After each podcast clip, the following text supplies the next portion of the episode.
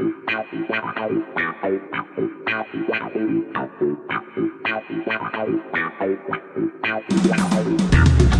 you.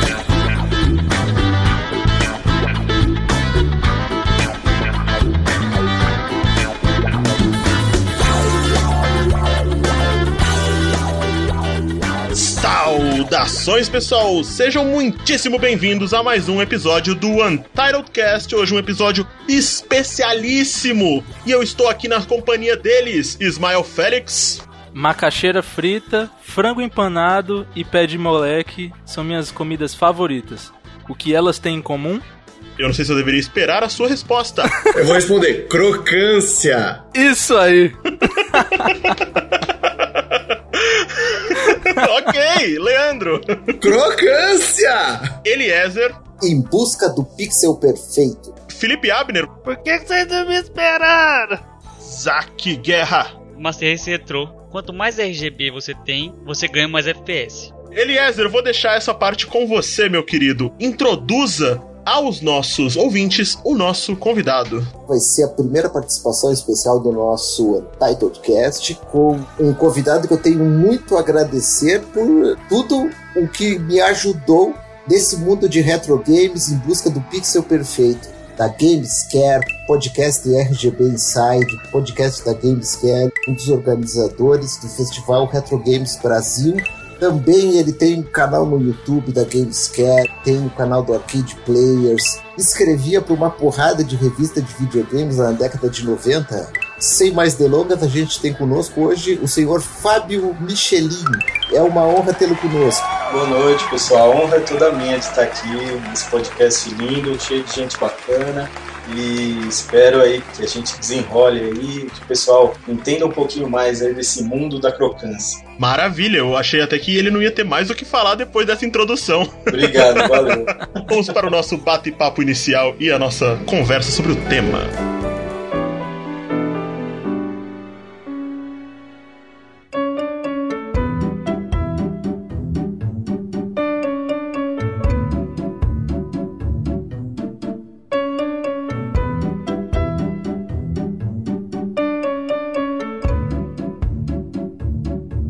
Galera, a gente sempre começa perguntando o que que vocês andaram jogando essa semana.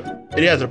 Eu tô jogando muito Mega Drive. Aliás, shoot'em up no Mega Drive. Vou citar alguns assim. Drugston, Togamadão, Thunder Force. Bom gosto, hein? Navinha no Mega Drive é o que há. Não sou navinha porque é o melhor console que tem, tá? Guerra dos anos 90 é sair. Eu não, peraí, peraí. Eu tava querendo saber se era o Michelin que eu ia respeitar. Temos um vencedor. Eu não vou deixar, não. Super Nintendo mandou um abraço.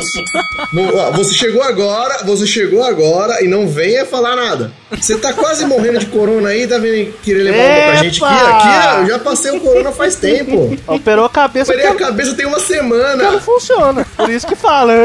Mega Drive, ó. Episódio extra da Guerra dos Consoles. A gente vai gravando aqui qualquer dia. Merece, O merece. que, que você jogou, Abner? Tá falando aí, rapaz? Cara, eu comecei a jogar Nexomon. É o quê? Nexomon é parente do Pokémon, do Digimon. O pior que é. O negócio é o seguinte: é um Pokémon extremamente lindo, porém extremamente genérico. Dá pra entender isso? Eles gastaram muito tempo com o visual e não tiveram tempo pra ser criativo em outras áreas? O jogo é simplesmente lindo, colorido, bem desenhado. Na hora que você vê os Nexomons, cara, eles são horrendos, genéricos. É um rato faltando um pedaço, um escorpião que é só o rabo, uma lhama elétrica. Foi uma mistura de sentimento de ficar maravilhado e enojado ao mesmo tempo. Nossa, eu tentei, juro que eu tentei. E por que você se colocou nessa situação de sofrimento? Porque, tipo assim, ele engana o consumidor a princípio por causa disso. Nossa, que jogo lindo! Vamos jogar! Ô Felipe, você já terminou o Sonic que você tinha comprado lá? Aquele lá já, já, o Adventure 2. Então joga de novo. É bem melhor. Ah, mas que que Digimon, Pokémon tem a ver com Sonic? Eu acho que é só por ser um jogo bom Vai mesmo. jogar um jogo bom, não ficar jogando essas porcaria é, aí. é pior de tudo, é pra Nintendo ainda. Não tem nem muito o que falar. Ismael, o que, que você andou jogando essa semana? Me dei a oportunidade de experimentar coisas novas, diferentes. Adoro!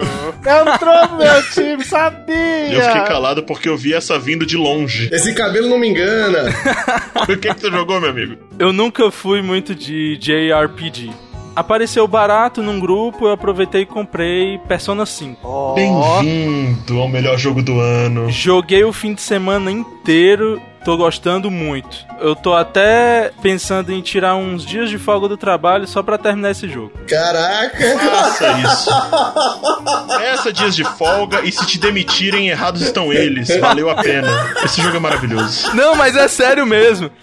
Eu já tinha uns dias de folga e faz muito tempo que eu não tenho. Então eu vou tirar agora e vai ser Persona 5. Manda ver. Pô, eu tô dando risada, mas que maravilhosa essa sensação quando o cara cai de cabeça no jogo, dá vontade de fazer só aquilo. Falando nesses negócios de dia de folga, deixa eu emendar uma coisa. Eu arquitetei um plano de tipo assim, quando chegasse o meu PlayStation 5, eu ia dar um jeito de arrumar um atestado. Aí, velho, peguei corona. Foi tudo pro saco. Ai, ai. Senhor Leandro, o que, que você andou jogando? Ainda com a cabeça ruim. Eu joguei um pedacinho bem minúsculo do Ghost of Tsushima lá, só a parte que recebe a lição de moral do tio dele, sabe? Só, só esse pedacinho aí, depois eu parei. Cara, eu, eu o, o Ghost of Tsushima tá na minha lista, tá nas minhas preces, vai ser o próximo, logo que eu acabar o Shenmue 2 no Dreamcast. Tô passando pro disco 4, mas esse Ghost of Tsushima tá na lista. É muito bom. Melhores do ano, com certeza. Senhor Fábio, o que, que você andou jogando essa semana? Joguei alguns joguinhos de fliperama. Street Fighter rodoviária? É isso? Não sei porque eu esperei alguma coisa diferente. Joguei lá um King 98, que, meu, eu adoro demais, não consigo. Eu ligo a placa de Neo Geo aqui, MVS, né? Eu tenho que colocar um King 98, porque eu adoro muito.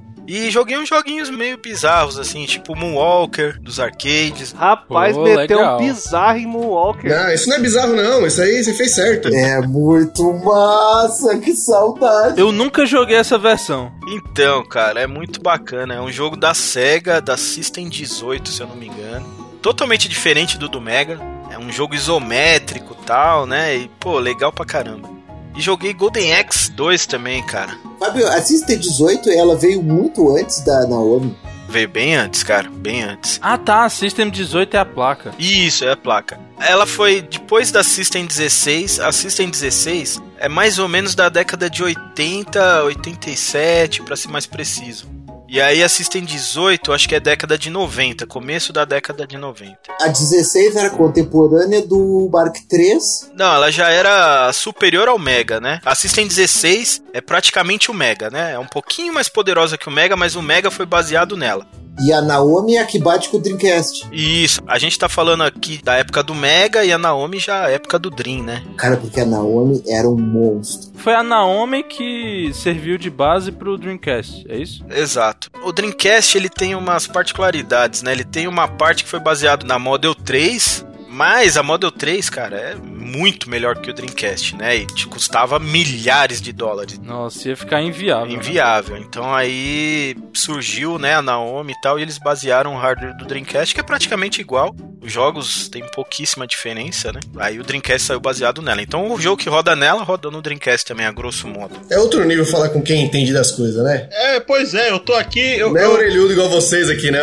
Farina, eu achei que só eu que tava boiando, velho. Obrigado. Entramos no programa já, quase. É, arcade, ó, se vocês quiserem trocar pauta e falar de fliperama, bora. Dica, nem fiquem pesquisando muito, porque, cara, vocês vão ficar apaixonados e aí, meu, aí é tenso. E cultura de fliperama é apaixonante. É, cara, é maravilhoso. Só tenho espaço pra um vício que toma minha vida de cada vez. É justamente ele que tá tomando o meu tempo durante as semanas agora, porque eu tenho falado nas internets, estamos em época de mundial e uma vez a cada ano em época de mundial eu me vicio absolutamente loucamente em League of Legends. E foi isso que eu fiquei jogando essa semana. Sei que só eu sou dos mobinha. Não, não, não, tamo Só junto. pra, tamo só pra complementar rapidamente, pra gente poder ir rápido pra esse cast, que eu tô muito animado pra conversar com o nosso convidado.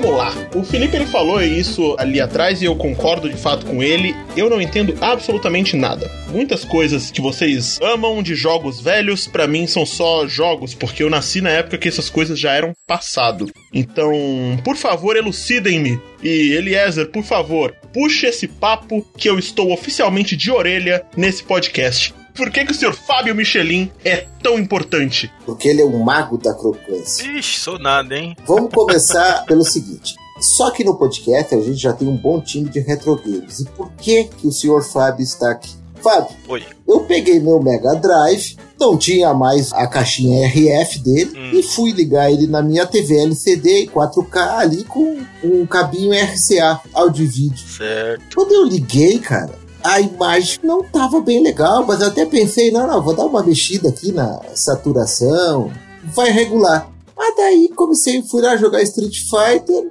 o Ryu, ele tava gordo. É a idade, né? Eu apertava um botão, ele ia pular daqui um segundo ou dois. Cara, eu comecei a apanhar, velho. Apanhar de verdade no Street. Eu falei, mas não era tão ruim assim. O que, que aconteceu com a minha TV? Na verdade, não foi com a sua TV, né?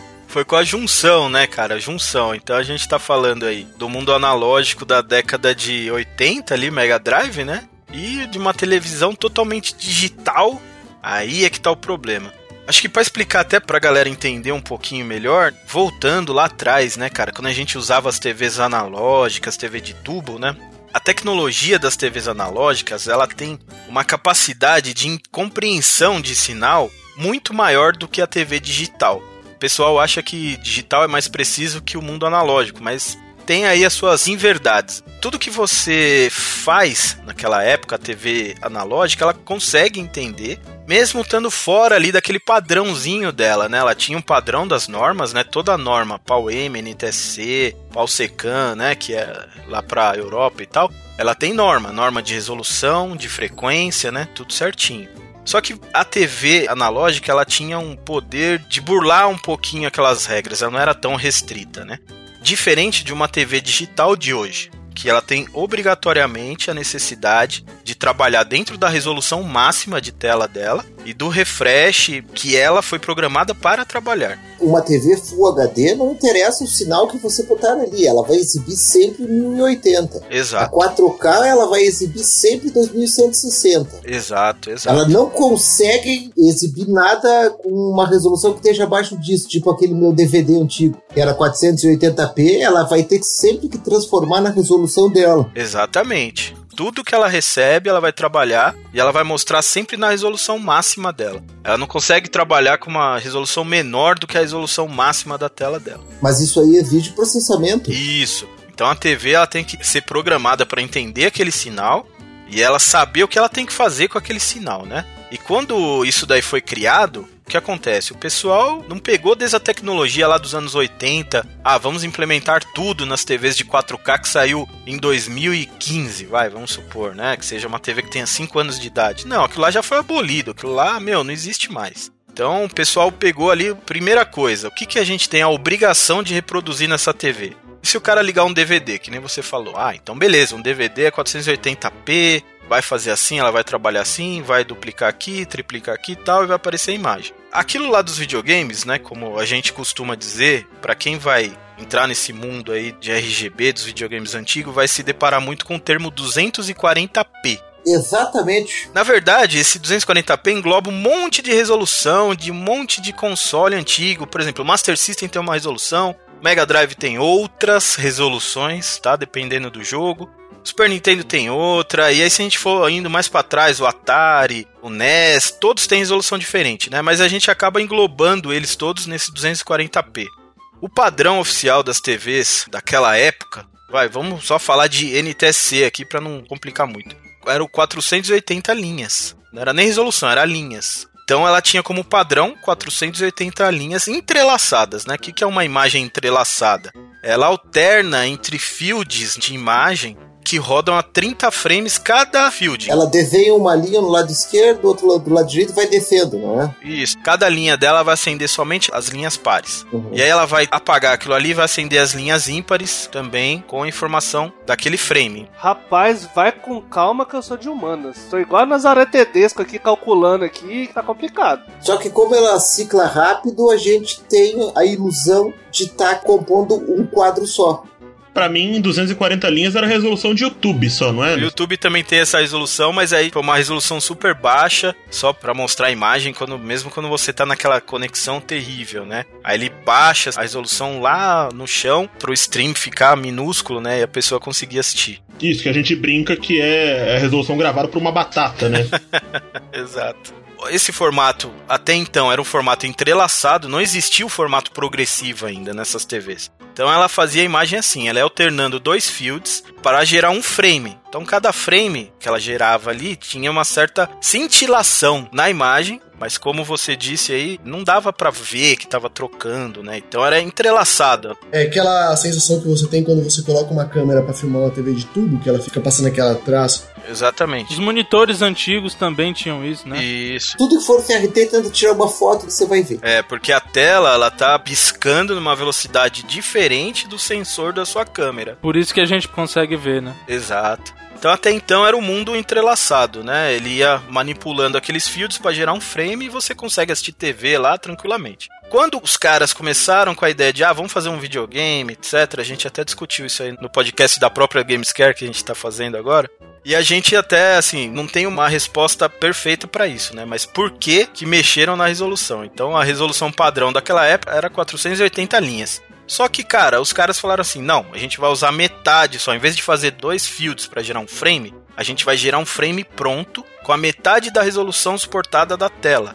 Então, por isso que veio 240p, que é metade das 480 linhas, né? Só que progressiva. Por que progressiva? Porque ela não altera. Ela já entrega o frame prontinho ali. Isso, ela entrega um frame com a metade da resolução. Esse 240p é uma resolução exclusiva dos videogames. Exato. E nos videogames mais antigos, né? Ali a partir do Play 2 pra frente, aí virou padrão mesmo, né? GameCube 480p é lindo. Uma dúvida, né? A diferença do P pro I. O P acaba sendo mais custoso para a empresa gerar ou é menos custoso? Porque pelo que eu entendi, você acaba tendo menos trabalho ou é mais trabalho. Eu gostaria muito de saber por que que eles tiveram essa ideia. Ou foi para tirar aquele flicker daquela imagem. Naquele tempo assim, né, os jogos eram mais simples, diferentes do de hoje. Então o pessoal não ficava tanto tempo. Mas tinha um cansaço, acho que da vista, né, e O tal. famoso menino, você vai ficar cego jogando isso. Estraga as vistas? Isso, Joguinho estraga a visão. exato, estraga mesmo. Dá corda, dá corda. Estragava a TV, estragava a visão, né, naquela época era Fala isso, não dá razão pra minha mãe. Se ela começar a escutar o programa, não tive videogame a vida toda por causa disso. Abraço pra mãe do Farina. Pode ter sido também para gerar um frame rate mais estável, né? Diminui aquela resolução, mas ele faz um frame por vez. A maioria dos jogos daquela época era 60 frames por segundo, né? Hoje em dia a gente sofre para ter um jogo a 60 frames. GameCube mandou um abraço. Chupa PS4. Jogo de música na TV de tubo e na TV de LCD. Aham. Ela tem um atraso e aí eu acho que é por conta disso, né? O Rock Band, o Guitar Hero, a gente tem que fazer aquele ajustezinho, né? Dos milissegundos. Exato. Na TV de tubo você não precisa fazer nada, você coloca pra rodar e roda e pronto. Isso, na TV de tubo ela é instantânea, ela não tem atraso nenhum, zero lag. Então deve ser por isso que era tudo 60 frames, né? Porque você conseguia enxergar isso. Tudo isso que eu falei até agora foi exatamente o que o Leandro falou, né? Que o 240p era uma resolução exclusiva dos videogames. Então, cara, você acha que hoje em dia uma TV moderna vai entender essa resolução que só existiu lá nos videogames? Não, já aconteceu de eu ligar e a TV descartar o sinal e falar, ah, eu não entendo isso aqui, descarta. É. Me mostra ali sem sinal. Sem sinal total. Total. Eu tenho uma Sony que, dependendo da resolução que eu colocar no HDMI dela, ela fala: Não, eu não reconheço isso. Ou você coloca em outra TV, ou tchau. É, porque a TV digital não tem conhecimento nenhum do que é 240p. Ela pode até entender o sinal e ela vai tratar o sinal como se fosse 480i, que é o padrão do NTSC. E daí ela vai tentar desentrelaçar ele. Exato, vai desentrelaçar um sinal que é progressivo e aí vai fazer toda a sua mágica ali, pra não falar outra palavra, Caca. e aí você vai ver aquela imagem bizarra, né? Distorcida, o rio vai ficar gordo, porque a imagem foi feita com o padrão 4x3 em mente. Aí você tá ligando numa TV 16x9, né, e tal. Essa resolução muito em particular é exclusiva dos videogames. Então a TV não tem a mínima ideia de como tratar isso aí. Então o primeiro problema é esse. A TV não sabe o que é aquilo. Ela não sabe porque as empresas já querem economizar e dizem que ela não vai ter esse entendimento para sair mais barato. Que não vale a pena colocar essa função nela, digamos assim. Ou é porque ela não seria capaz? Mas eu acho que isso aí não deve entrar, porque senão você não conseguiria assistir um vídeo no YouTube, porque o YouTube também se consegue mexer nas resoluções. Não deve ser questão de economia. Então, mas aí a gente tá falando de duas coisas. Tem a resolução de entrada e a resolução de saída. Então, por exemplo, quando você joga PlayStation 4, que você tem um jogo. Sonista! ou Xbox, ou em qualquer outro console.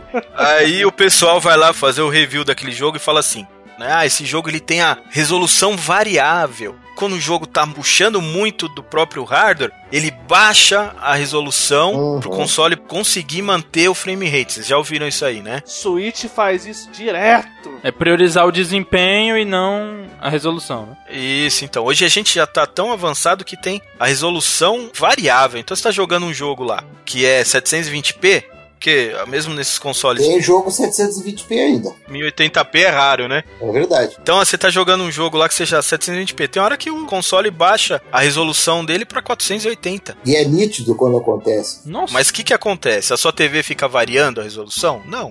Porque ele tem um chip, um encoder, que ele internamente ele vai baixar a resolução. Não que a resolução esteja em 1080p, mas a saída do vídeo vai estar em 1080p. E a tua TV que vai ter que trabalhar. Não, não, não. A resolução interna é uma coisa, do console que ele está renderizando o jogo naquela resolução, mas ele está saindo para sua TV sempre em 1080p. Ele já faz o upscale. Isso, ele já faz um truque ali, né, para não entrar muito em detalhes. Ele vai trabalhar com a resolução que ele quiser internamente. Então, a mesma coisa que acontece no YouTube. Então, não é que a TV não entende variações de resolução. Para a TV, ela está recebendo 1080p. Agora, no console, não. Você está trabalhando na resolução interna e ele está saindo 240p. Aí é que é o problema. Aí tá lá mandando borrão. Exatamente. Daí a TV recebe aquilo e fala: Meu, o que, que é isso aqui? Seja por vídeo composto, por HDMI. Tem muita gente que acha que a conexão que você está fazendo com a TV é que vai editar a qualidade. Então, tem até aqueles infames caixinhas branquinhas mágicas que recebem vídeo composto e sai HDMI do outro lado. Famosa no Wii. Exato. Ah, agora eu tô usando HDMI, vai ficar maravilhoso. Não vai. Negativo. Ele tá entregando o 480p. Isso. O que tem dentro daquela caixinha ali é mais ou menos o que tem dentro da sua TV. Muitas vezes, na grande maioria das vezes, o que tem na sua TV é melhor que aquela caixinha. Então, na verdade, está piorando a sua imagem, né? E a TV ela tem um engine de escalonamento. Aí você fez a pergunta, ah, mas por que, que o pessoal não engloba esse tipo de coisa? Cara, eu acho que é por simples descaso mesmo, né? Acha que ninguém mais vai usar isso. E assim, na real, né? A gente é que tá indo contra a maré, né? Querendo ligar esse console. TV analógica de tubo, cara, eu sou fã. Eu adoro o brilho de fósforo. É lindo. Sim. Tenho duas TVs de tubo em casa hoje. Se elas estragarem, eu não tenho ninguém mais para arrumar. Exatamente, esse é um grande problema. Já tive muita vontade de comprar um monitor profissional, um PVM. Cara, mas eu pensei, e se dá problema? Quem vai mexer nisso aqui? Não tem técnico, né? Então eu vou ter que migrar e jogar meus jogos com qualidade numa TV LCD.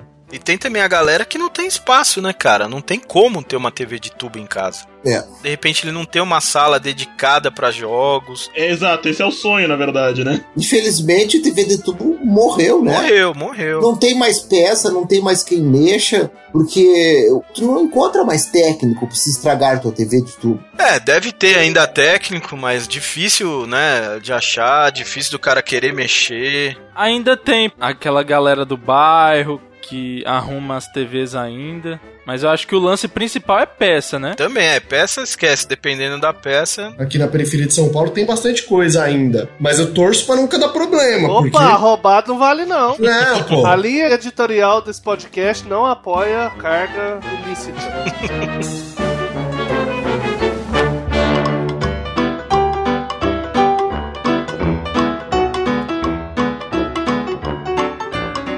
que, que a gente tem que fazer para ligar o meu videogame antigo, o meu Super Nintendo, o meu Mega Drive, o meu Nintendinho numa TV LCD? Então, a primeira coisa que você tem que ter em mente, né, é que você não pode ligar direto na televisão. Você até pode, se você é uma pessoa que fala, ah, cara, eu jogo aqui com o compostão aqui ligado na TV, tô de boa. Uma coisa que eu não faço é dar opinião na vida de ninguém. Ah, eu Cada dou. um faz o que bem entender, né? Eu dou, eu dou pitaco na vida de todo mundo. Hoje em dia eu ainda faço isso. Eu vou dar essa pequena decepção aqui pro meu amigo Eliezer, mas como eu ainda não comecei a adquirir esses equipamentos que nos permitem chegar ao nirvana da crocância, eu ainda ligo o meu GameCube, o meu 64, meu Super Nintendo direto na TV LCD. Assim, coloco na resolução 4x3 É. e tal, faço algumas coisas. Manda bala. É, vamos deixar bem claro, o que importa é a diversão, né? Exato, o que importa é a pessoa se divertir, curtir, ligar, se não tá incomodando, cara, manda bala. Então a gente não tá falando que é errado, mas tem maneiras de você melhorar a qualidade de imagem e também diminuir o lag. O lag é uma coisa super importante também que às vezes o pessoal não leva em consideração. Por que, que eu tô morrendo tanto no Mega Man, hein, Fábio? Ah, isso aí não é lag não, viu? Vou te falar. Eu não pergunto isso porque o problema geralmente tá segurando o controle, no meu caso. Exatamente.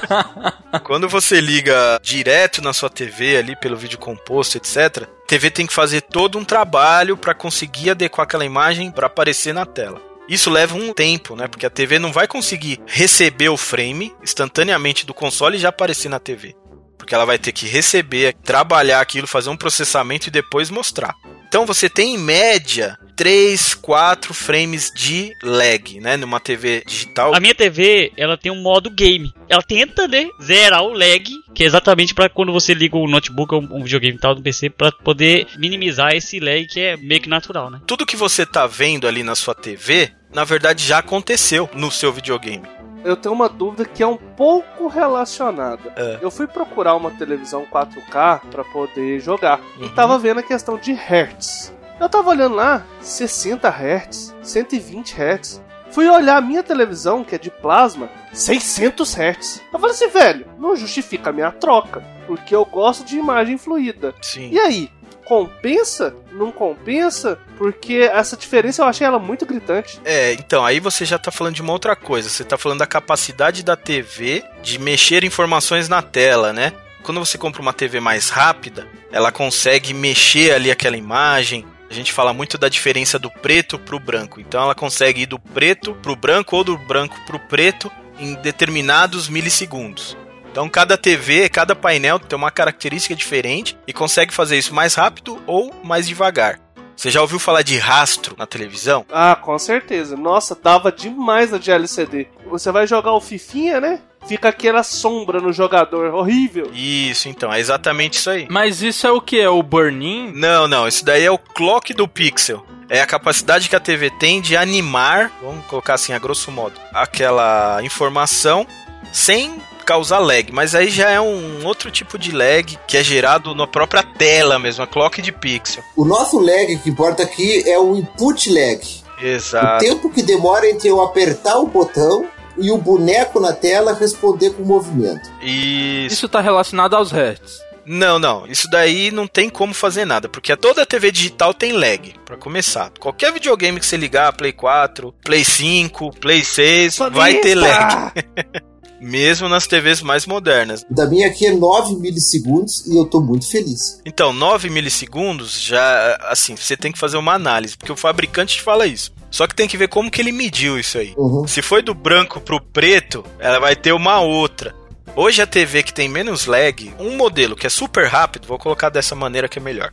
É a LG OLED. Então ela tem um lag mais ou menos de 11 milissegundos. A minha é uma LG Nanocell. Bacana. A QLED é boa? Legal também. Essa OLED, a C9, Essa TV é a que eu tenho, a LG OLED. modelo de 2019, se eu não me engano, a de 2020 também tem as mesmas características. Ela tem um lag de 11 milissegundos. Então ela tá abaixo de um frame. Então abaixo de um frame só se você for um cyborg para você conseguir captar. Imagina que você pega um segundo, dividido em mil, aí você pega 11 partes. Cara, se você perceber isso aí, você é incrível, né? Pera aí, eu não sei se é por causa da pandemia, mas essa TV que você falou tá 9 mil. 100 polegadas. Rapaz, 9 mil é um carro. Não, mas é que é OLED, depende de que tamanho também. É, É equiparado com a minha que eu tenho hoje. Falei assim, ah, quero trocar. Quantas polegadas? Eu tenho uma de 55. 55 custa uns 5 pau uma TV dessa hoje. Não, pô, coloquei agora. LG OLED C9, 9 pau. Não, tem alguma coisa errada. Minha NanoCell 4K tem um, um bootleg muito parecido com essa. Ela tá por volta de 3 mil, 4 mil reais. Então não é nada fora de padrão assim, não. Ah, tá, então beleza. Tô, tô olhando alguma doida aqui. Isso que a gente tá falando é o input lag da TV. Quando você vai jogar, é o input lag da TV, mais o tempo ali de processamento que ela vai perder pra fazer aquele frame. Exatamente. E daí a gente sente jogando. Porque aí você vai ter uns 3 frames. Cada frame é 16 milissegundos. Você tendo 3, 4, 5, às vezes 7 frames de atraso, Daí fica impossível jogar. Isso. Que nem aquele scaler chinesinho que a galera usa, que ela dá 7 frames. Mais uma vez, eu tô dando a minha opinião, né? Se você joga, se a galera joga e acha bom, normal. Eu não consigo jogar. Por exemplo, Mega Man, na hora que você chega na beirinha do buraco pra pular, aí parece que o botão de pulo não funciona, né? Você cai. Esses jogos eles dependem que você seja pixel perfect e você não tem como fazer uma coisa dessa com um lag desse, é absurdo. Um exemplo de jogo que não dá pra jogar, Punch Out do NES. Porque às vezes chega a ser um frame o golpe. Exato. Fábio, jogo de navinha, então, que eu tô jogando hoje em dia. Como é que você vai jogar jogo de navinha com 7 frames? Nossa, é, um frame é aquela bala que chegou na sua nave e acabou, né? É, é isso aí. Impossível jogar. O nome que se deu pra esse estilo não foi bullet hell à toa, sabe? Então, além né, de ter a imagem estranha, algumas coisas se perdem. Por exemplo, nos consoles antigos ele tinha muita aquela falsa transparência. Então, o cara pegava aquilo lá, rodando a 60 frames. Aí ele criava uma sombra que pisca a 30 dentro daquela imagem que tá piscando a 60. Então, aquela imagem pisca na metade das vezes do que o resto, né? E aí você tem aquela impressão que o negócio é transparente. A cachoeira do Sonic 2. Cachoeira do Sonic. Esse tipo de coisa se perde quando você liga console direto na TV, porque a TV não consegue trabalhar aquilo. O que, que ela faz? Ela deixa uma linha assim, uma não, uma assim, uma não, né? Em vez de ficar oscilando, ela fica tipo listrado. Ou quando você tem um movimento muito rápido, você vê as linhas saindo, se deslocando e aquele negócio fica tipo listrado o personagem. E às vezes, em vez da cor tá sólida, ela parece que tá xadrezada. Isso, exato. Isso daí também é interferência, né? Porque no vídeo composto tem muita interferência. Na TV analógica tem uma tolerância de interferência muito maior, né? Quando você liga aquilo na sua TV digital, olha que bizarro. A TV analógica ela consegue separar o que é informação e o que é interferência, grosso modo. É lógico que dependendo do nível de interferência na TV de tubo vai ficar feio também. Mas quando você liga na TV digital, ela não sabe. Aí ela joga a interferência em cima dela. Então ela cria artefatos. Coisa que não tinha que estar lá. Por isso que quando a gente tá jogando algum jogo lá e deixa o personagem parado, parece que ele tá todo chiado, com os pixels sobrando. É, aparece coisa que você fala, meu, isso aí não tinha no jogo. Tá errado, né? Que a televisão ela não sabe entender perfeitamente o que é informação e o que não é informação, que ela deveria descartar. Então são inúmeros problemas, né, que a gente tem com esse tipo de conexão. As cores também, Fábio, parece que tá lavada. Cara, porque a cor era tão viva na TV de tubo, daí tu liga num vídeo composto, a cor parece que ela tá desbotada. Toda a magia vai caindo, né? Porque realmente a TV não tem nada com aquela informação mais. Então ela não sabe entender, vai fazer um monte de coisa errada, vai criar um lag gigantesco. E infelizmente é esse o mundo que a gente vive hoje, né? Explica pra gente uma forma de conseguir pelo menos diminuir o lag ou deixar uma experiência um pouco melhor, até igual o Eliezer falou. Se por um acaso a nossa TV de tubo morrer e não acha mais TV de tubo em lugar nenhum, o que a gente pode fazer? Sentar e chorar. Hoje em dia existem os escalonadores, né, cara? Que são aparelhos que são feitos com o intuito de entender a informação que o videogame fornece. Então ele é programado, ele é feito para entender o 240p, para entender tudo ali que o videogame usa, né? Todos os subterfúgios. E para fazer esse intermediário entre o videogame e a sua TV. Então ele vai pegar aquela imagem, ele vai processar a imagem e vai lançar digitalmente para sua TV, já numa resolução alta, que não seja 1080p, mas às vezes 720, 960p, já é um formato muito mais amigável para sua TV. Você solta a imagem do videogame, que entra em um outro aparelho que vai converter de novo para mandar para tua televisão. Exato. Isso você não tem perda de tempo também? Atraso? A gente tem, só que esse aparelho já é feito para trabalhar otimizado, para diminuir o lag, né? Então a gente tem hoje aí no mercado três aparelhos aí que são os xodós, vamos dizer assim. O Frame Master, o OSSI e a GBS, né? Que é um projeto open source. Então, o Frame Master, ele é bem mais antigo do que esses outros dois aparelhos. Ele trabalha com uma imagem full buffer, né? Então, tudo que ele faz, ele joga num buffer, trata tudo, aí depois manda para sua TV. Então, o Frame Master, ele gera um lag mais ou menos de 2 frames, que é mais ou menos uns 30 milissegundos. Ele trabalha com essa quantidade de lag, que ainda é muito aceitável, né, dependendo da sua TV. Você consegue jogar, gera um pouquinho mais de lag. Tem gente que torce o nariz já. Aí a gente tem o OSSI. Ele não tem buffer. Tudo que ele recebe do videogame, ele faz um cálculo pré-programado. Então ele recebe uma resolução, ele sabe que ele vai multiplicar vezes 3, vezes 4, vezes 5 e vai lançar para sua TV. E não vai mais mexer em nada. Porque ele é um line dub, ele não trata a imagem. Né? Exato. Ele recebe aquilo lá, faz aquilo instantaneamente e manda para sua TV. Tem mais uma coisa do trabalho do Frame Master também ele não só escalou na imagem, ele trata ela. Sim. Você pode mexer na cor, no brilho, pode fazer uma infinidade de coisas com a imagem, tanto assim que tem perfis já pré-estabelecidos para usar para cada videogame com Frame Master. Exatamente. Pronto, chegando no Frame Master, eu queria saber, eu queria entender na verdade, o que é que faz o Frame Master ser tão especial e mesmo depois de ter sido descontinuado, ainda ser tão desejado pelos retro gamers. É que o Frame Master caiu naquela moda, né? Então, mesmo quem não entende muito do que a gente está falando, conhece o Frame Master, já ouviu falar, né? Ele virou aquele aparelho default, né? Então, todo mundo assim, ah, você quer ter a imagem boa? Às vezes a pessoa nem sabe o que está falando, mas ah, você tem que comprar um aparelho chamado Frame Master acabou virando aquela referência, né? De qualidade. Mas hoje. Então não quer dizer necessariamente que ele é o melhor. Não. Pelo menos já foi, mas passou. Vamos dizer assim: Frame Master, né? Ele é de uma linha de escalonadores que já existe no Japão. Acho que ele é o quinto ou sexto aparelho. Ah, tá. Tanto que o, o que a gente usa é o XRGB Mini. Isso. XRGB Mini Frame Master. Porque ele tem toda uma linha. Já é o quinto, sexto aparelho dessa linha. Estamos esperando um novo. Será que sai, Fábio? Hum, sei não, hein? Eu tô esperando o OSSI agora novo. Eu tenho medo de não saber mexer no OSSI. Ele é mais complicado para mexer. Agora, o que ele faz com a própria imagem que a gente estava falando é muito mais simples do que o Frame Master. Porque a gente nem conversou aqui da frequência da própria imagem, né? Olha que bizarro. A TV analógica era tão abençoada que ela entendia várias frequências. O cara fazia a frequência que ele queria lá e a TV funcionava. Por exemplo, no Super Nintendo ele funciona em 59 Hz, né? Isso. Tem uma variação muito baixa. Por exemplo, o Neo Geo AES ele trabalha em 59.1 em vez de 59.999. Isso daí já gera um problema para sua TV digital que, mas aí acho que a gente pode pular isso aí, né? Porque até no próprio escalonador gera o problema, porque o Frame Master ele adequa isso aí também. Então tudo que ele lança para TV é 1080p 60 Hz, acabou. Já o OSSI não, ele só aumenta a resolução. Então se ele recebe 59.1, ele lança 59.1.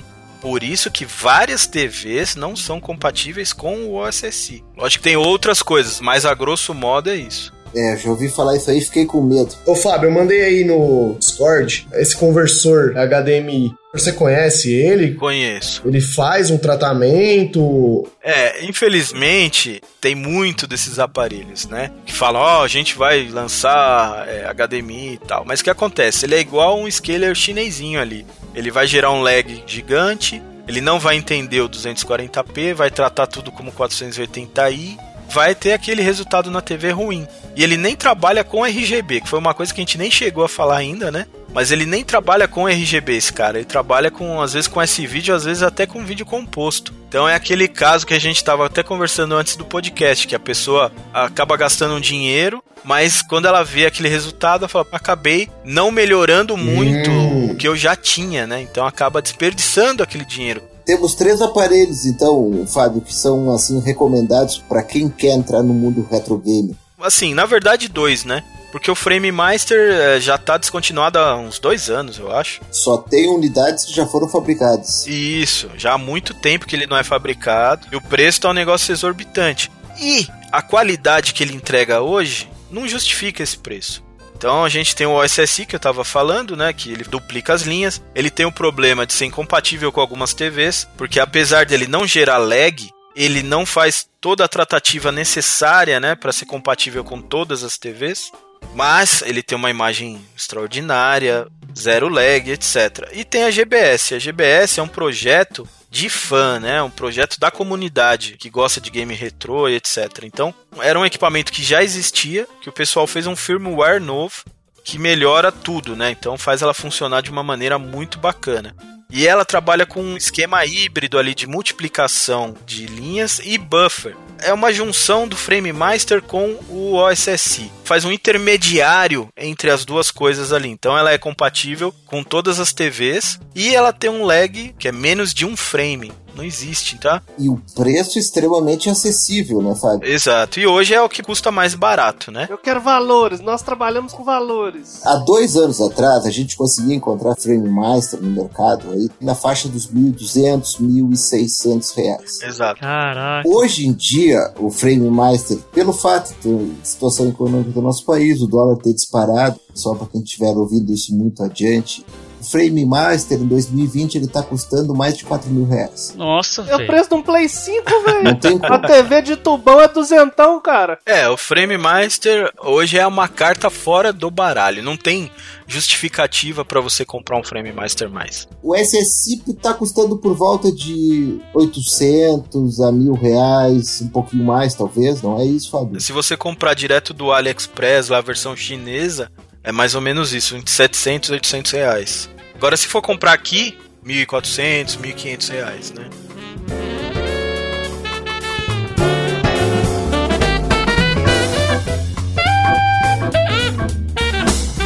Mas, ô Fábio, e o xodozinho esse novo, o GBS Control?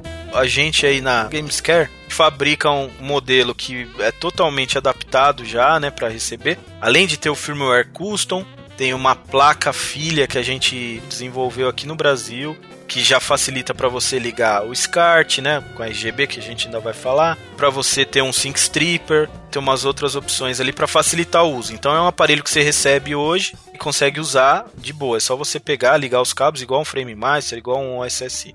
A gente hoje tá vendendo a 499. Ô, louco, bicho, bem mais barato. É uma relação custo-benefício incomparável hoje em dia. E tem aquelas vantagens, né, de ser compatível com todas as TVs. E quando eu falo todas as TVs, incluam placa de captura também. Então tem muita gente que quer fazer stream, que quer gravar, né, gameplay. Placa de captura, só placa muito cara mesmo que vai reconhecer o SSI, o sinal dele ali até em 5x, né. Já o Frame Master não, qualquer placa que você ligar vai funcionar. E a GBS também, né? Aí sim. E aí a GBS tem outras coisas interessantes também, ela tem uma saída analógica, então você consegue ligar, por exemplo, no monitor de computador via VGA, aqueles monitores de tubo antigo ou naqueles monitores de LCD que não são tão antigos também, né? Então para quem ainda quer aquela coisa de ah, mas eu queria jogar no tubo, mas eu não tenho espaço para ter uma TV. Então, tenho espaço para ter um, sei lá, um monitorzinho de 17 ali, então ainda dá para brincar. Já com o SSI frame é só TV digital mesmo, né? E a vantagem que tá no Brasil, você não vai estar correndo o risco de ficar preso na receita, de te taxarem. Isso, eu já passei por todo esse perrengue. Correio a gente já sabe que tá ruim. E outra coisa é que você tem a garantia brasileira, né? Porque como o produto é feito nacional. Isso, garantia brasileira de três meses. Mas a gente dá a garantia até de mais tempo. Se for um probleminha tranquilo, a gente arruma. Até coisa de dois anos que a gente já fabricou. Não, mas a questão, Flávio, não é nem essa de ah, quanto tempo de garantia. Você sabe quem procurar. Porque se chega com o Frame Master, o tiozinho que arruma TV de tubo, fala assim: ah, deu pau no meu Frame Master. O cara vai falar assim, mano, eu não sei nem do que você tá falando. Ele vai falar assim, joga no lixo. Ele não vai ter o esquema da placa, né, pra consertar. Não vai. No Instituto Universal Brasileiro não tinha curso de Frame Master. Eu tenho pesadelos com isso. Eu penso assim, cara, se estragar esse Frame Master, o, o que que eu faço? Cara, se você chegar na Santa Efigênia, que é um bagulho enorme, que tem game, tem retro game, tem de tudo. Você chega com cabo SCART, os caras não sabem o que é. O cara vai falar pra você: existem dois tipos de problema, os meus e os seus. Esse claramente não é um dos meus. Pra quem não conhece, o nosso querido Fábio Michelin, ele tem uma assistência técnica, ele faz modificações em videogames, ele tem uma loja na internet também que se chama Gamescare. Patrocina nós, Fábio. Eu sou cliente do Fábio e eu tenho que falar que a satisfação com todos os produtos que eu tenho dele tá além da conta. Eu tenho cabo SCART, eu tenho Switch SCART, aliás, que, que era uma peça que eu namorei um tempão antes de comprar. O Fábio, ele é um artista quando a gente fala de eletrônica em adaptação do seu retro gamer na sua TV de hoje em dia. A gente realmente a gente tenta trabalhar da melhor maneira possível, até porque a gente lida com o xodó da galera. É a paixão, né? Exato, mas assim, às vezes o cara tem um apego com aquele console, porque muitas vezes eu recebo aparelho lá na minha oficina e o pessoal fala assim: cara, esse aparelho foi a minha avó que me deu, a minha avó já faleceu. Nossa. É a única coisa que eu tenho que eu lembro da minha avó e tal. Então a gente tem que trabalhar realmente no máximo ali pra honrar essa confiança que a pessoa coloca na gente. Honrar as memórias da avó do cara. É Sim. tenso. O, o Fábio é equivalente a um veterinário, quase, velho. É louco. É tipo isso, é veterinário de console. Imagina um cara que chega lá, o cachorrinho de 80 anos, né? Porque o, o Atari, o NES que o cara leva lá já tá veinho, né? Então é um cachorrinho. É, as tartarugas, É, filho. tartaruga, As tartaruga. exatamente. O meu NES aqui, ele foi feito em 1985, É um gente. vovô já. Tá, Prela é mais velho do que eu. Então são 35 anos de estrada. Ele é 10 anos mais velho do que eu. Eu tô olhando aqui, as plaquinhas são coisas, todas as coisas filé, hein? Tô tudo bonitinho. O que é a beleza daquele Sweet SCART que a Gamescare faz, é de babá. Aliás, falando nisso, a qualidade do trabalho da Gamescare foi reconhecida mundialmente pelo Bob. É, ele é, ele é referência. O Né? Bob do Retro RGB é uma autoridade mundial quando a gente fala de pixel perfeito. Teve um trabalho da Gamescare que foi no PC Engine, né, Fábio? Isso, isso. Na verdade, o Bob já falou de vários trabalhos nossos, mas eu acho que esse foi o primeiro, se não me falha a memória. O pessoal lá fora desenvolveu aquele SD System 3, que é aquele aparelho maravilhoso que você conecta atrás do PC Engine e ele é como se fosse um Everdrive, né? Só que, além de rodar todos os jogos de Rucard, que são aqueles joguinhos de cartucho, ele também roda os jogos de CD. Então foi uma coisa assim maravilhosa, né? E um cliente nosso comprou e, cara, mandou direto pra gente. Falou assim: Olha, Fábio, eu quero que você teste. Porque muita gente tava reclamando do sinal RGB que esse aparelho tinha, né? Que além de você conectar ali atrás e rodar os jogos e tal, ele adicionava uma saída RGB no PC Engine. E a gente testou aqui, realmente o RGB era bem ruim, cara, bem ruim mesmo. E aí eu fiz um pequeno comparativo com um PC Engine que era meu, com o nosso RGB, né? Feito aqui no Brasil. E a imagem, cara, maravilhosa e a imagem do negócio bem tosca, né? E aí caiu que a gente desenvolveu aqui uma modificação nesse aparelho para melhorar o RGB dele, né? E aí o Bob chegou a ver esse texto, né? A gente publicou no Medium. Ele falou e elogiou bastante o nosso trabalho, falou que o nosso RGB estava perfeito, né? Então a gente teve essa felicidade de ser aprovado por um cara que é referência mundial hoje, né? Estamos falando com alguém que já foi citado mundialmente em qualidade de sinal. Aliás, Fábio, vamos falar agora um pouquinho da qualidade de sinal dos videogames. Por exemplo, eu tenho medo da minha TV não funcionar com o SOSC e eu vou escolher o mais fácil, é o mais em conta, o GBS Control. Vale a pena ligar o meu videogame antigo no GBS Control via cabo AV? Não vale a pena. Tanto que esses aparelhos aí, tirando o Frame Master, eles nem dão suporte, né, a cabo de vídeo composto. Por quê? Vamos fazer uma pequena analogia aqui. Você tá aí no seu PC, aí vamos supor que você fez a sua game room dos sonhos. Amém, irmão. Amém pra todos. Queria ter um pôster aqui, sei lá, do King of Fighters. Aí você acha uma imagem lá de 300 KB lá pelo Google Imagens, né? E aí quando você dimensiona aquela imagem que está em baixa resolução, não tem qualidade ali, a quantidade de DPI dela é muito pequeno. É uma analogia perfeita com os cabos. Então quando você estica aquela imagem para um metro, ela vira um monte de quadrado que você não consegue nem entender o que, que é. Posso mudar o pôster? Pode, pode mudar, vamos lá. Pôster do Eliezer, assim. Pensei que você ia falar um pôster da Gretchen, de repente, assim. Não, Isso não. aqui é retrô, viu? O pôster da Gretchen, ou então, mais recente, da tiazinha, da feiticeira. Rapaz, que é mais retrô que nosso lindo Eliezer? Esse rapaz lindo do sul, né? Simpático. Deus do céu, o que que está acontecendo aqui? Aí a gente tá falando de uma imagem que tem poucos DPIs, né? Que são pontos ali por polegada, né? Que realmente dita a resolução. Então você vê que o negócio fica, para falar o português bem claro, uma droga. Então você tem que caçar uma imagem que tem uma quantidade de DPI bem grande, sei lá, 1200 DPIs. Aí você vai esticar aquela imagem, a imagem vai ficar perfeita. Você não vai ver defeito, não vai quadricular. Então é a mesma coisa que a gente precisa ter em mente para quando a gente vai ligar o console.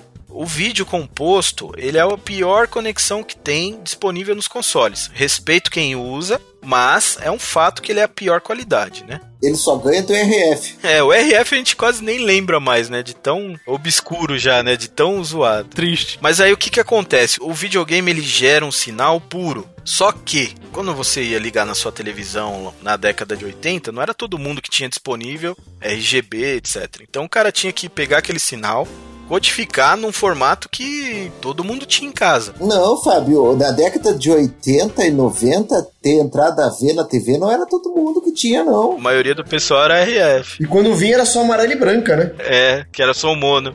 Aí a gente tem até podcast do próprio RGB Inside que a gente fala, né, as características, como que é o vídeo composto, como que é o S-Vídeo, né? A gente pode até dar uma pinceladinha, mas o vídeo composto é composto de várias coisas. Então ele tem o chroma, o luma, sinal de sincronismo, tudo ali num cabo Aí só. vira uma bagunça, né? Tudo junto e misturado. Isso. Aí o que acontece? Ele tem um bit rate menor para poder ser acomodado ali naquele Qualquer único coisa é fio, super. né, etc.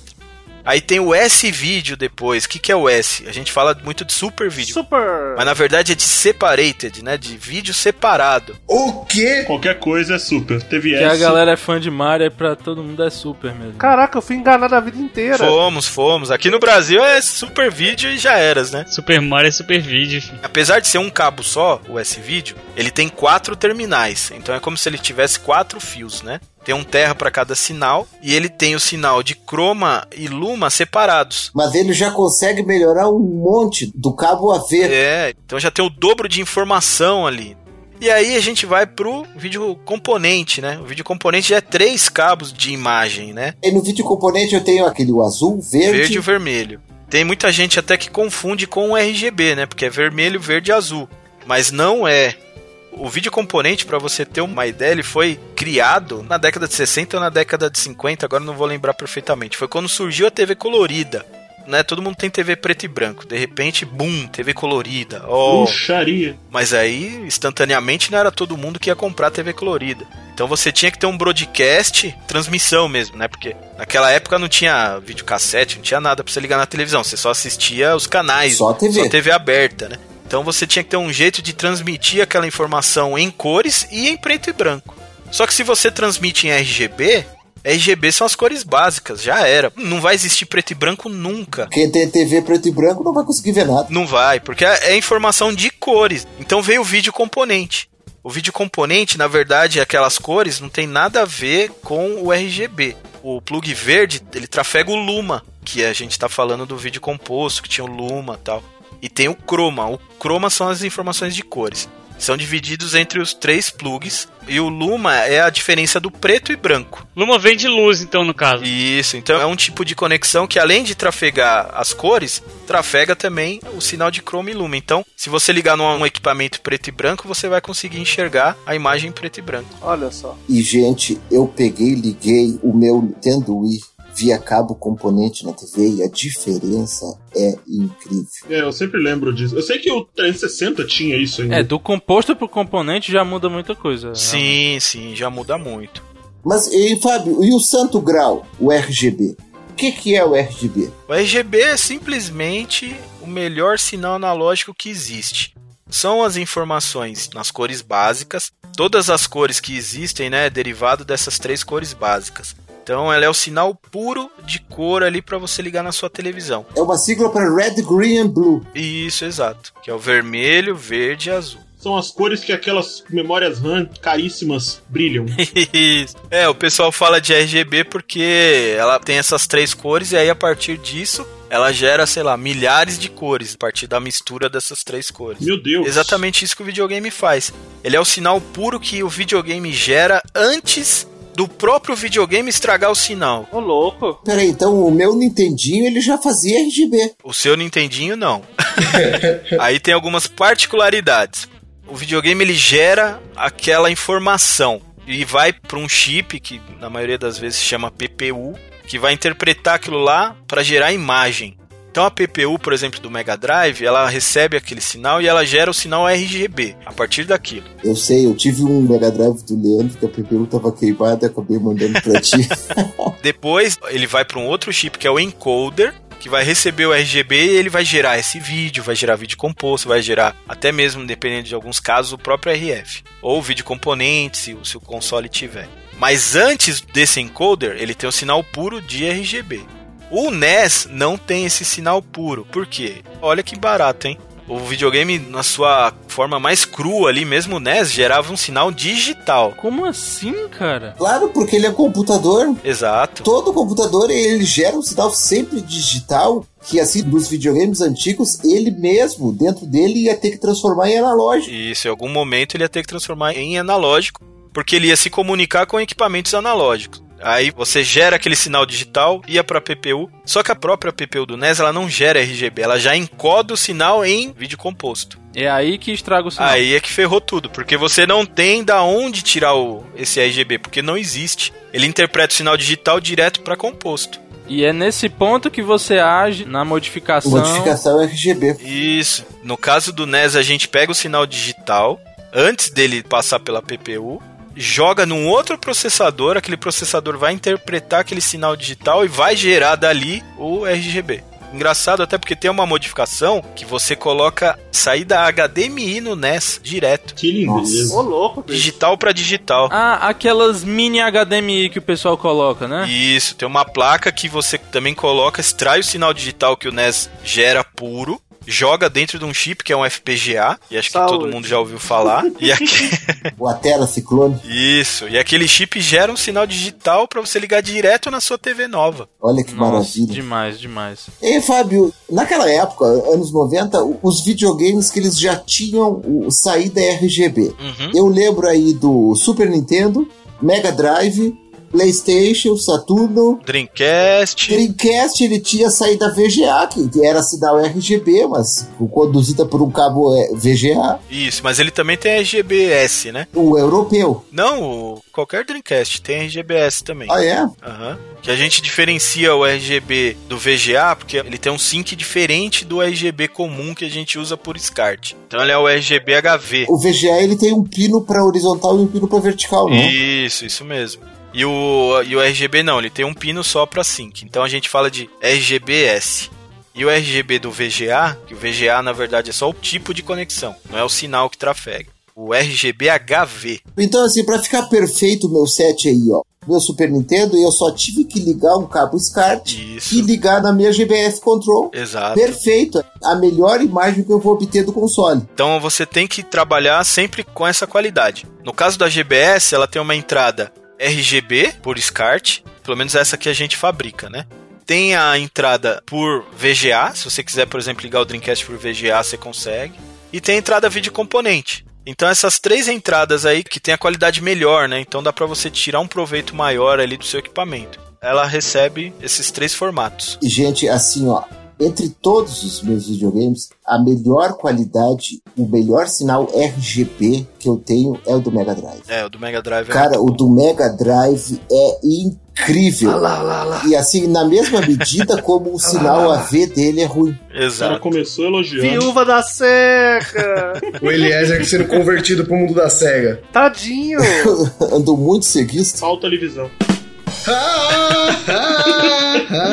Agora sim, Fábio, só pra entender o setup que a pessoa precisa formar, né? Aham. Ela tem o console já, vamos dizer que ela não tem nenhuma modificação RGB, tem a TV, Cabo SCART. o upscaler, seja ele qual for. Isso. E eu vi que no caso do GBS precisa ter também um adaptador do VGA para HDMI, não é isso? Isso, se você quiser ligar via HDMI, porque tem muita TV que tem VGA também, né? Sim. Então aí você não precisa ter mais nada, você liga direto. Agora, se a sua TV só tiver HDMI, aí você precisa de um outro aparelhinho. Precisa do adaptador. Isso, mas é um aparelhinho baratinho, custa 60 reais. Ele não adiciona lag, não mexe nada na própria imagem, é uma conversão simples. Olha, com esse advento do GPS Control, entrar no mundo da crocância ficou bem mais em conta. É, ficou bem mais fácil. Ele é um aparelho bem simples de você trabalhar, né? A gente coloca um módulo de Wi-Fi no aparelho, então você consegue conectar com o seu celular por rede sem fio nele e mexer nas opções. Ô, louco, bicho. Ele próprio faz a redezinha dele, é incrível. Isso, isso. É bem mais simples. Melhor que ficar mexendo com o controlinho de TV, né? Aí você põe a resolução que você quiser. Cadê a nostalgia, gente? Cadê? Tem que ter controle, velho. A nostalgia evoluiu, né? Tem videogames que eles necessitam de modificação. Aliás, vou citar um que foi da água pro vinho a qualidade, que a melhor coisa que fez, porque eu não gostava do Nintendo 64, primeiro pelo controle e depois pela qualidade de imagem dele, que era terrível. Quando ele voltou da Gamescare, eu passei a gostar demais do meu 64. Cara, que coisa linda que ficou o meu 64 depois da modificação RGB feita pelo Fábio. Esse assunto me interessa, Elias. Porque quando você pede pra fazer a modificação, como é que ele fica? Ficam saindo aquelas três pontas do componente e você. Não, não. Não, não, não. A saída dele é a mesma, tudo igual. Você vai conectar o cabo RGB ali atrás na saidinha dele, tudo, tudo igual. Só que ele vai estar soltando sinal RGB puro, lindo, crocante. Ah, então a modificação é só dentro. É só dentro dele. Nossa. Eu tenho aqui instalado uma plaquinha do Etim. Aliás, falando nisso, o- tem só duas pessoas que fazem esse serviço no Brasil. O Fábio é cadastrado no site lá do Etim na Austrália. Conferir. Isso, a gente é instalador oficial aqui. Tem acho que mais um cara também que instala, que é o Nando Games. E a gente é o único revendedor oficial aqui no Brasil. Então, além de fazer a instalação, a gente é autorizado a revender as peças dele. Parabéns aí, viu? Valeu. As credenciais aí são excelentes. Porque assim, ó, gente, se tem um videogame que ele merece uma modificação RGB, é o Nintendo 64. Vai ficar muito extenso o assunto, merecia vários podcasts para falar de 64. Mas basicamente o que a Nintendo fez no sinal de 64 foi atirar lama na sua tela. Que isso? E a imagem tá ali por trás. É, a gente não pode esquecer que quando isso daí foi desenvolvido, né, eles tinham em mente a TV de tubo. Então, quando você liga na TV de tubo, a imagem não fica tão ruim, porque a TV de tubo tem todas aquelas características que a gente falou, né? Então, ela disfarça muito melhor. Então, ele era dimensionado para aquilo, né? Dentro dessa limitação, lógico, perto dos outros consoles, que nem você falou do Mega Drive, que tem um RGB bom, você vê a diferença. Hoje em dia, quando a gente liga na TV moderna, aí realmente fica terrível. Eu tava segurando pra perguntar, depois que vocês falaram as credenciais do Fábio, eu quero que você confirme pra mim. É o seguinte, a minha afirmação é, quanto mais RGB você tem no PC, você ganha mais FPS. Você acredita no coelhinho da Páscoa também? Ué, RGB, FPS e skin é mais dano. Sempre foi assim, não é? Exatamente, pô, exatamente. Tem que confirmar pra mim. Se você tem RGB no PC, você é obrigado a ter RGB nos consoles antigos. Você não pode passar por esse downgrade. Você tem um PC lá todo bonitão, com um monte de luz e tal. Tem que ter RGB nos consoles também. É verdade. Mais uma dúvida minha. Não sei se você já lidou com esse tipo de aparelho. Ah, Os consoles mini, eles, por serem outro tipo de aparelho, eles já lidam muito melhor com as TVs atuais, então eles não têm nenhum problema dos consoles antigos. Então, só por eles terem a plaquinha FPGA lá, aí o que é que você acha desses aparelhos, assim, o que, que fazem e as qualidades deles? Ah, eu acho bacana, pra quem curte e tal, acho bem legal. Só que a gente não tá falando de FPGA. O FPGA, ele faz uma simulação de hardware. Ah, sim. Então a gente tem hoje emuladores, né? Emulador de PC. O emulador ele emula via software, né? O FPGA ele emula via hardware. Então, na teoria é uma emulação melhor do que a emulação via software, mais próxima do real.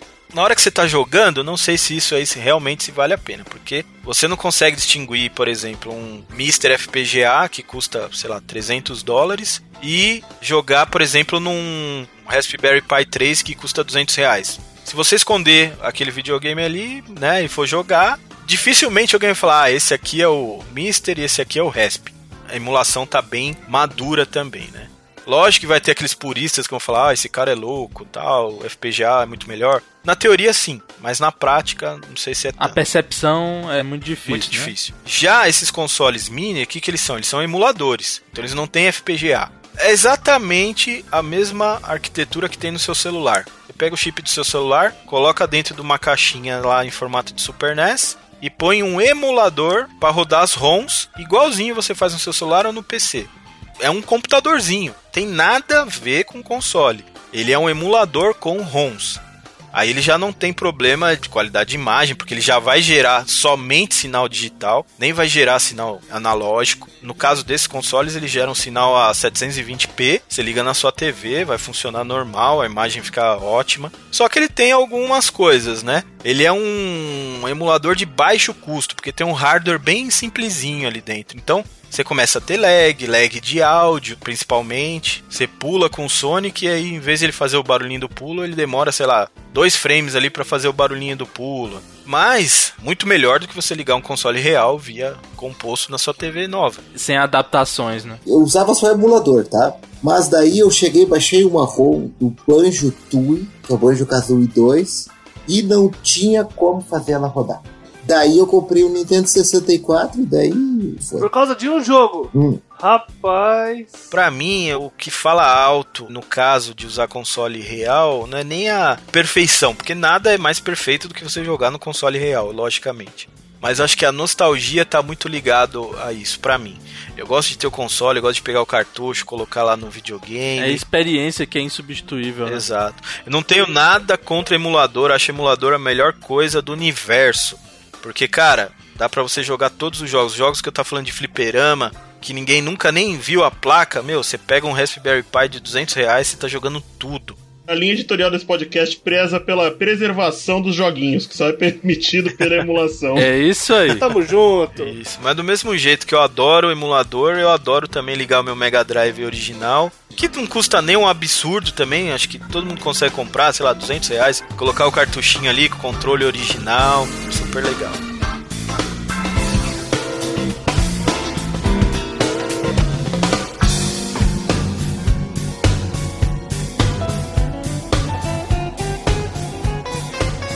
Já que a gente falou bastante sobre crocância, videogames antigos, como fazê-los funcionar, tem mais uma coisa que o nosso ilustre convidado de hoje fez, junto com o Fábio Santana, junto com o Alex Figueiredo, junto com mais um pessoal aí, fez o primeiro festival Retro Games Brasil, que eu, infelizmente, por morar muito no sul do Brasil, só consegui acompanhar pelo YouTube, mas foi uma coisa sensacional. Vamos falar um pouquinho do festival, Fábio? O festival é uma coisa muito interessante, porque quando a gente começou, eu, o Fabão e o Alex, né, a fazer o podcast de RGB, a gente tava assim, cara, um êxtase de coisa de RGB, a gente só falava de RGB, a gente só falava disso o dia inteiro, todos os dias. Era incrível como tinha assunto. E a gente começou com a ideia de fazer esse podcast porque, primeiro, a gente adora aquele podcast do RGB Inside. Eu também, eu sou um fã incondicional daquele podcast. Tem episódios que eu já ouvi dez vezes. Caramba, que bacana. Então a gente tinha assim aquela vontade de falar sobre isso com todo mundo que a gente conseguisse, né? A gente queria mostrar aquela experiência, aquela felicidade que a gente estava tendo para todo mundo, né? Não foi para criticar, setup de ninguém, tem nada a ver com, né? A gente queria só espalhar aquela felicidade que a gente estava tendo, né? Então a gente começou com um podcast. Muita gente começou a ouvir o podcast. Só que naquela época, não tô falando que a gente que trouxe esse tema pro Brasil. Eu sei que tinha outras pessoas que já usavam, tá? Mas quem realizou, né, de alguma forma relevante. Isso, a gente começou a falar. Então muita gente começou a ouvir o nosso podcast e não tinha muita noção. Ah, cara, pô, será que vale muito a pena realmente gastar essa grana aí? Porque naquela época só tinha Frame Master e tal, né? Então, o primeiro evento que a gente fez foi para poder mostrar pra galera como que era essa doideira que a gente fala, né? Como é que fica na tela. O primeiro evento que a gente fez foi para tipo 40 pessoas e a gente levou os nossos aparelhos mesmo pra galera poder ver, poder jogar, poder saber do que a gente tava falando. Porque por mais que se grave essas imagens, se poste no YouTube, tem um mecanismo do algoritmo de compressão do YouTube que nunca vai ser a mesma coisa que você olhar com seus olhos. Exato. Na TV digital, né, por placa de captura e tal, a gente até consegue pegar bem parecido. Mas TV analógica, esquece, cara. Você não consegue tirar foto, não consegue filmar a qualidade real, né?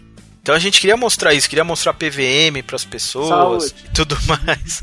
Então o primeiro evento nasceu disso. PVM é o quê? É alguma doença sexualmente transmissível? É o monitor de vídeo profissional. Ah, tá. Obrigado. Eu peço até desculpas por não ter abrangido tudo, porque realmente a gente estava conversando e algumas coisas vão passando, né? Não, não, mas se quiser transformar aqui em uma filial do RGB Insight, sinta-se à vontade, Fábio. Tamo junto. A ideia desse primeiro evento foi isso. E aí, assim, eu, o Fabão, o Alex, a gente sempre trabalhou no meio de games, né? A gente escrevia pra Ação Games, pra IGM Brasil e etc, etc, né? Então a gente tem muito conhecido nessa área, né? O primeiro evento que a gente fez, assim, foi uma galera. Que aí eu digo, realmente tem um certo prestígio. Eu não tenho prestígio nenhum, mas Fábio Santana tem um puta prestígio, né, cara, no mundo aí dos games, né? Outras pessoas também que compareceram lá no nosso evento. Fábio Santana, ele é só gerente de PR da Capcom Brasil, né? Exato, exato. Então a gente girou um certo prestígio, né, com a galera, porque tinha muita gente conhecida no nosso evento. E aí, cara, a gente ficou, meu, animado. Ah, vamos fazer mais um? Vamos, fizemos mais um. Aí a gente sentou um dia e falou assim, cara, vamos fazer um evento retrô, legal, bacana, tal. Isso no terceiro evento, né? Aí a gente se alinhou com o André Gomes, que é nosso parceiro de evento hoje, né? E a gente fez o primeiro festival Retro Games Brasil, inclusive com o Kleber da Warp Zone, um monte de parceiro bacana, né? Que foi o primeiro evento mesmo grande, né? Chegamos ali perto de mil pessoas. Teve show da banda Mega Driver, teve campeonato com os melhores jogadores do Brasil aí de King, de Nossa, Street Fighter. cara, que foi massa. streamado, teve locução que nem tem na Evo, né? Inclusive com o Glauco, nosso O amigo. Glauco Ishiyama. Isso, que ele é, inclusive, comentarista oficial dos campeonatos oficiais da Capcom aqui no Brasil. Então foi um evento assim mágico, porque a gente conheceu um monte de gente bacana, a gente levou youtuber. Ampla cobertura no IGN Brasil. A gente teve ali Velberan, Sim. a gente teve o pessoal do Billy Castle, tava lá, o Marcel tava lá, o Junião. Isso. O Eric Fraga estava lá também. Primeira vez, a primeira aparição pública do Eric. então, pra gente foi um negócio mágico. A gente organizou, a gente fez, a gente quase morreu, a gente colocou dinheiro do bolso, mas a gente conseguiu fazer. Graças ao nosso amigo também, o Renato Almeida, que tem uma empresa de publicidade direcionada a games hoje, que é a Massamune. O cara faz PR pra quem? Pra Sega, pra SNK, pra Capcom. E o cara é nosso brother. A gente teve Media Value, né? Media Value é um dado que levantou pra gente do valor de toda a mídia do nosso evento que circulou no Brasil. A gente teve um Media Value de 1 milhão e 600 mil reais. Nossa. Lógico que a gente não cara. recebeu nada disso, Não, mas... isso é o que você teria que ter pago pra ter conseguido circular isso tudo. Exatamente. Então olha o trabalho que o cara fez, velho. Eu imagino que seja assim que comece mesmo, porque você falou que o primeiro evento deu 40 e poucas pessoas. Eu fico imaginando um evento grande aqui, tá certo que não é só de games, muito menos focado em retrô. Mas eu lembro das primeiras edições do Sana aqui em Fortaleza. Não, Sana Fest, sim. é a Super Amostra Nacional de Animes. É. Um evento que começou em salas da Universidade de Fortaleza aqui. E foi crescendo, crescendo e dá milhares de pessoas nas duas edições do ano. É, um dia a gente quer chegar lá. A gente não tem essa pretensão de, nossa, ganhar dinheiro. A gente tem a pretensão de não gastar dinheiro. Se pagou, ficou no 0 a 0 já, já deu lucro, né? Entre aspas. Exato. Mas, olha só, graças ao próprio Raul, né, que é o Reinaldo Almeida, que alavancou isso pra gente, o nosso próximo evento já vai ser feito dentro do Senac, aqui de São Paulo. Ô, a gente conseguiu o local pra gente fazer o evento, que é uma coisa nova pra gente. Comparecerei. O evento era pra ter rolado esse ano, em 2020, todo mundo sabe o que aconteceu, né? Rolou um negocinho aí. Então a gente cancelou o evento 2020, infelizmente não teve evento. Mas, agosto do ano que vem, uma agência de viagens, inclusive é uma agência do Sul, Agora em prol do evento para trazer gente do Brasil e de fora do Brasil para o evento. Opa! Teremos convidado internacional. Teremos convidados internacionais. Eu não posso falar ainda, porque senão o Fabão vai brotar aqui no meio do podcast e vai me xingar. Se Fabão vai brotar aí, é Capcom, hein? Mas tem alguma dica, assim, só pra gente ficar vislumbrando? Olha, vai ser convidados. Ô, louco. Já vou fazer minha mala aqui. O o Zé que veio do Canadá, aí vai ter mais um. Vão ser dois dias de evento em 2021. Então vai ser um evento assim muito maior do que a gente fez. Olha, então eu já vou deixar uma confirmação que o Untitled Cast vai ter cobertura em loco do evento. Demorou, fechado. Tô até pensando seriamente em ir. Não é só retro gamer, é game em geral, né, cara? Ninguém é só retro gamer ou só game moderno, né? Vai ser um local pra festejar. Chega logo 2021. Chega logo vacina, né? Mas Pelo tudo amor bem. de Deus. Se Deus quiser, vai dar tudo certo aí pra gente festejar de boa. Animei bastante. Convido todo mundo aí, quem estiver ouvindo, cara, se prepara, porque ó, tem um ano ainda. Dá pra guardar um dinheirinho, pagar uma viagem se estiver fora de São Paulo. Vem, passeia um pouquinho. Aí sim!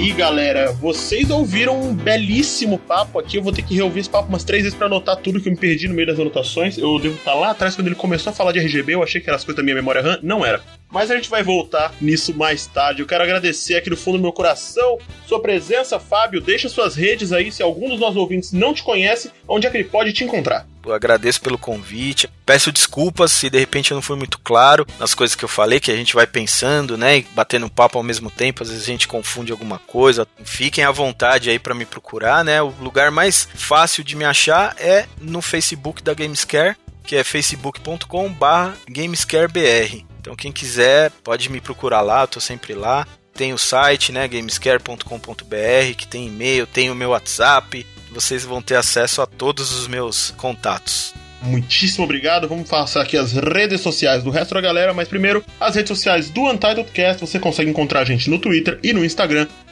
UntitledCastBR. Eu sou o Matheus Farina, arroba Matheus Farina no Instagram e no Twitter também Matheus com TH. E eu faço lives na Twitch segundas, quartas e sextas à noite na twitch.tv barra Farinaceos. Felipe, Só procurar Felipe Abner, vai achar um cara esquisito pra caramba aí. Tô na Twitch também, velho da touca. Então tá aí. Eliezer, Arroba ele Ferronato e quero deixar aqui o meu agradecimento todo especial ao senhor Fábio Michelin por tudo que tem feito pelos retro games brasileiros. Ismael, É, minha rede social principal é o Instagram mesmo, né? Arroba edfênix. Leandro, Minhas redes sociais são arroba Leandro Soares85 no Twitter. E não esquece lá de conhecer o canal do meu filho no YouTube, canal do Nicolas Nini, faz receita, fala de bicho, fala de música e é isso aí. e agora o Zac. Pode encontrar no Twitter, Instagram, faço live também no Twitch direto, é Zek Guerra. Mandar um, um oi e um abraço também pro nosso amigão Gil, pai dos nossos podcasts, né? Editor. Ele é o integrante oculto. Isso, é o personagem secreto. E até a próxima, pessoal. Valeu, galera. Falou! Valeu! Valeu. Valeu, falou.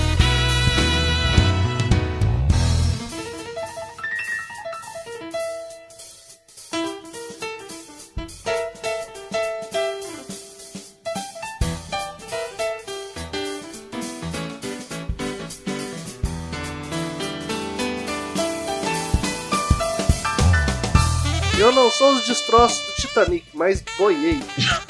Olha, mas eu acho que mais afundou do que boiou, viu? Exato, isso que eu ia falar. Os destroços de Titanic não boiaram, não, cara. Desculpa te falar. Só aquela portinha lá que boiou por acaso pra salvar a menina do filme. Porque o resto. Por isso que eu falei, só os restinhos.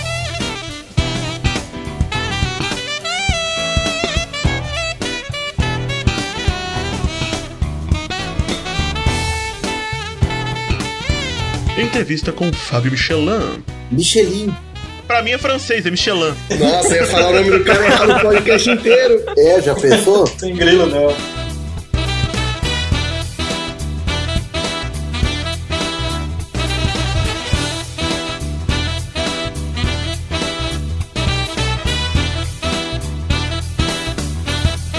Que GameCube, pô, o controle é, na minha opinião, um dos melhores controles que. Rapaz, e na opinião de muitos é um dos piores, sendo que eu gosto dele. Ah, eu adoro o controle do Pra, GameCube. pra mim, tem a melhor ergonomia de todos Ah, os não, tempos. não, não, não, não, não, não. Não é assim também não, né? Não vamos exagerar. Você abraça o controle com os dedos e Não. tudo encaixa de forma perfeita. Jogo tranquilamente hoje em dia. Mas não- você não serve de base pra Eu nada. acho que ele é bom o suficiente pros jogos dele. Xbox One mandou um abraço. Não, não, não, não.